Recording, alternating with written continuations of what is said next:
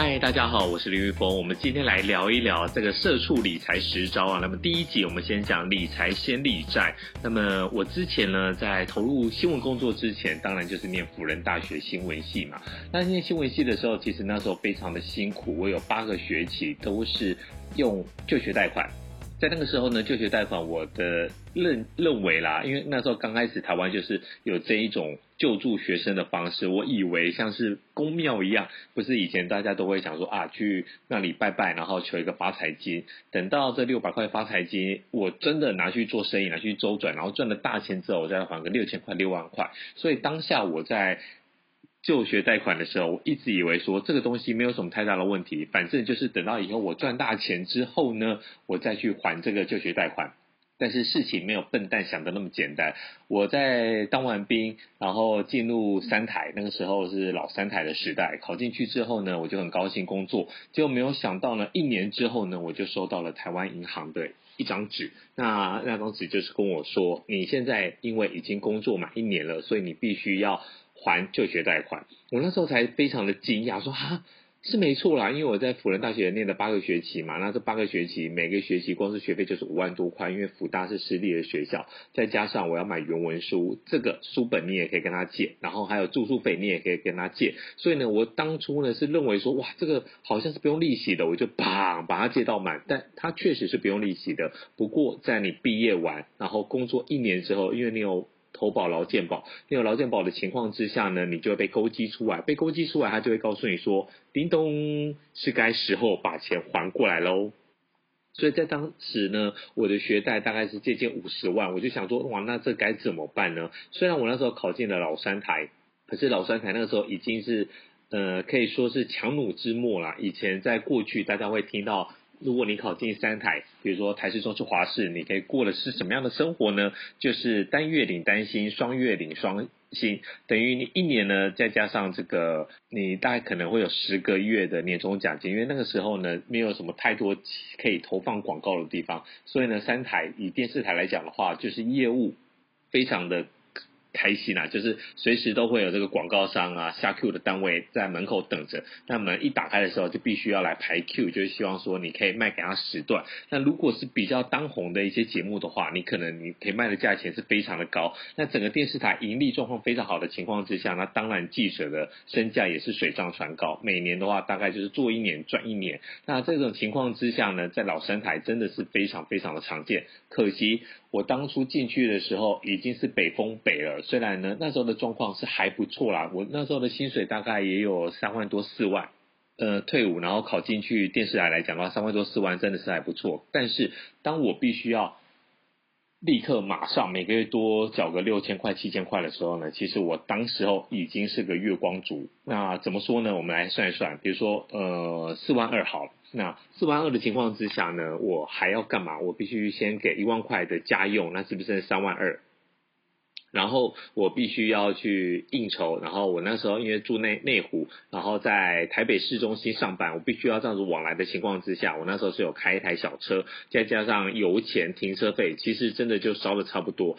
不要忘了。你就算你的薪水是四万二，你也领不到四万二。你可能扣掉劳健保之后呢，大概就三万出头。所以呢，在那个时候应该是还没有月光族这个名词，但我已经提提早体现了月光族。我就想说，这该怎么办？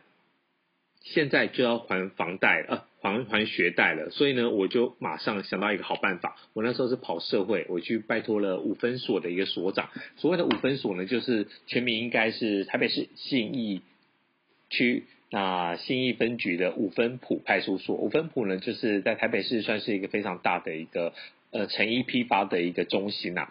那我那时候的所长姓蔡，我还记得蔡大哥对我非常的好，就带我找了一个非常有实力的批发商的老板，叫虎哥。但那虎哥呢，就是应该他跟警察交情很好，所以呢，他给我了一个优惠。这个优惠就是说。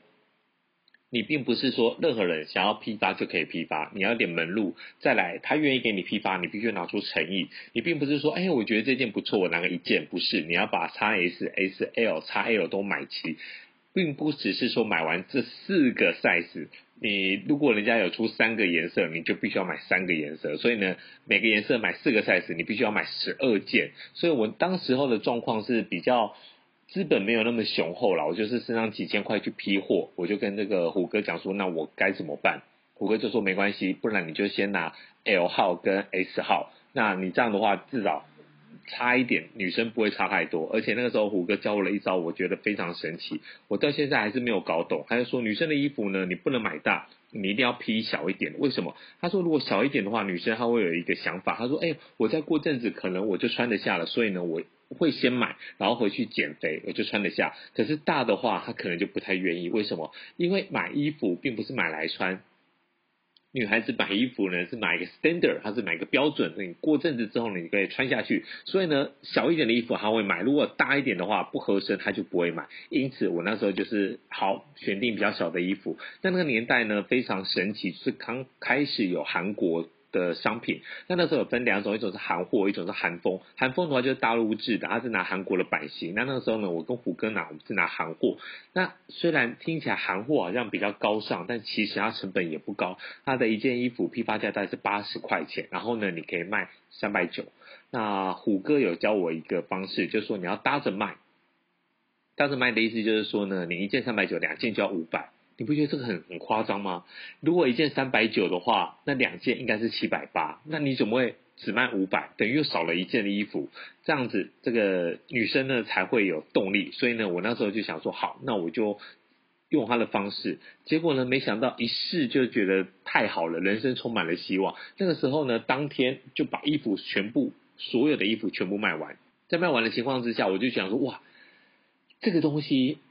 真的是可以做这个生意，可以做，尤其是卖完的时候是拿了很多很多的一个现金呐。那以前在电视台那个时候，你就是一一个月五号，每个月五号都发薪水嘛，所以呢，你就在五号的时候可以拿到钱。但你没有想到说，哇，原来我自己跳出来做生意，我可以每天都都有钱。但那个时候我就去跟我的主管讲说，好。那这件事情我决定了，就让我去做晨班。为什么？晨班的话早上五点到，然后呢，我中午的新闻做完十二点，然后再开个会，在一点左右我就可以下班。下班刚好赶上五分谱一点的开市。我披完衣服之后呢，我就把衣服放在电视台的这个办公桌的下面，等到晚上我睡一下，睡个午觉，五六点再出去摆摊。我就这样子，短短几个月的时间之内赚了五十万，然后一笔把这个钱给还掉。还掉的时候，我还记得我站在台湾银行的柜台。我就看到五十万还掉，然后只有一张清偿证明。我当下就觉得有点，哎，这样对吗？虽然呢，这钱是我欠的，可是钱的价值也太薄了吧？钱五十万，我赚了六个月，竟然只换了一张清偿证明。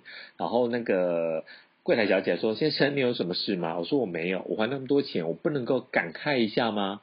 结果就被小姐赶走。小姐就说：“你可以到旁边休息室去慢慢的感慨，我们后面还有其他的人要办业务。”我就被赶走。好，这是题外话。但从那一次之后呢，我就可以发现说，做生意真的是非常有，呃，应该怎么讲？做生意的话，这是非常有不同的一个可行性啦。就是如果你是领薪水的话，你就要一一个月就是领一次嘛。那你做生意的话，只要有摆摊，每个月都有现金的收入。所以你回头来看，我认为说我最后。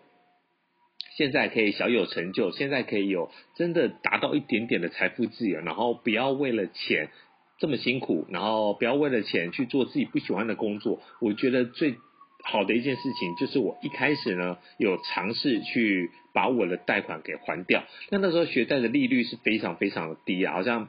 二二两趴多还是三趴多而已，而且是年利率哦。等于说呢，你计算它的利息，如果是五十万的话，就算是三趴，一年也才一一点五万。一点五万的话，哇，那那真的每个月就是一万一千多块钱的利息。那你本金慢慢还，总有还完的一天。但我觉得这个不只是说利息对你的伤害，我觉得是对你整个投资理财上面会有一个很大的一个影响，会有个阴影在。就是说你还欠钱，那你怎么要去？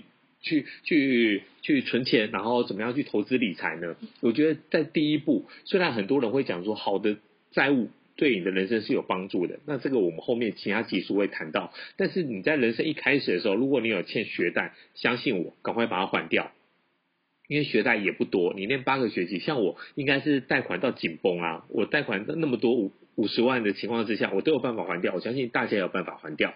那么另外一个就是卡债，很多年轻人都会欠这个银行的循环利息。我们先跟大家讲，这个循环利息虽然后来法令有规定有修改，就是你不能超过二十趴。可是这二十趴也是非常惊人。你知道巴菲特被人家称为股神，他的年投报率大概是多少嘛？大概就是二十趴。那你想想看，人家是挣二十趴可以变股神，你是负二十趴，那你会变什么？你当然就变古惑仔啊！你一定没有办法好好的来赚钱嘛。所以呢，一定要先把卡债给清掉。另外一点。我们在社会上行走，不管你是办信用卡，还是你要去办以后的一些呃薪资的贷款，比如说你生活信托的新转户，就是你的薪水是透过它的话，你去贷款，你要做。一些周转，或是你贷款去做一些投资方面的，比如买卖股票啊，或是买卖 ETF 啊，买卖债券啊，你都会有比较好的优惠利率。所以呢，你的信用非常的重要。你不要认为说呢，你有卡债，我最后还掉就好。其实它也是在清洗你的一个信用分数，你的信用积分。那这个你都可以自己去查。那简单来讲，就是说卡债对你来讲是最不好的一件事情。你必须，就算你跟朋友借钱，你跟家人借钱。不大的话，你就是一笔把这个信用卡的卡债给还掉，还掉之后呢，你才有机会重新你的新的新的开始。那么另外一点很重要的是说呢，你不要以为说好，那我现在就是分期，我现在就是付这个最低应缴金额，比如说你今天刷了五万块。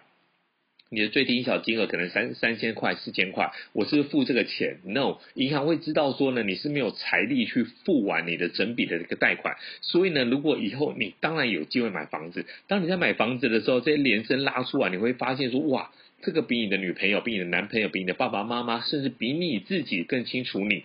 你在某年某月的某一天刷了一笔钱，然后呢，在结账的日期，然后呢，账单出来之后呢，你还不出来，你不止还不出来，你可能说啊。你可能还不出来，那你可以还这个最低应缴金额，但是这个都会被勾稽出来。所以呢，等到你最后要跟银行贷款的时候，你可能因为这几千块当初没有还完，或是因为这几万块让它滚了利息，造成你信用上的瑕疵。我觉得这个都是非常非常不明智的。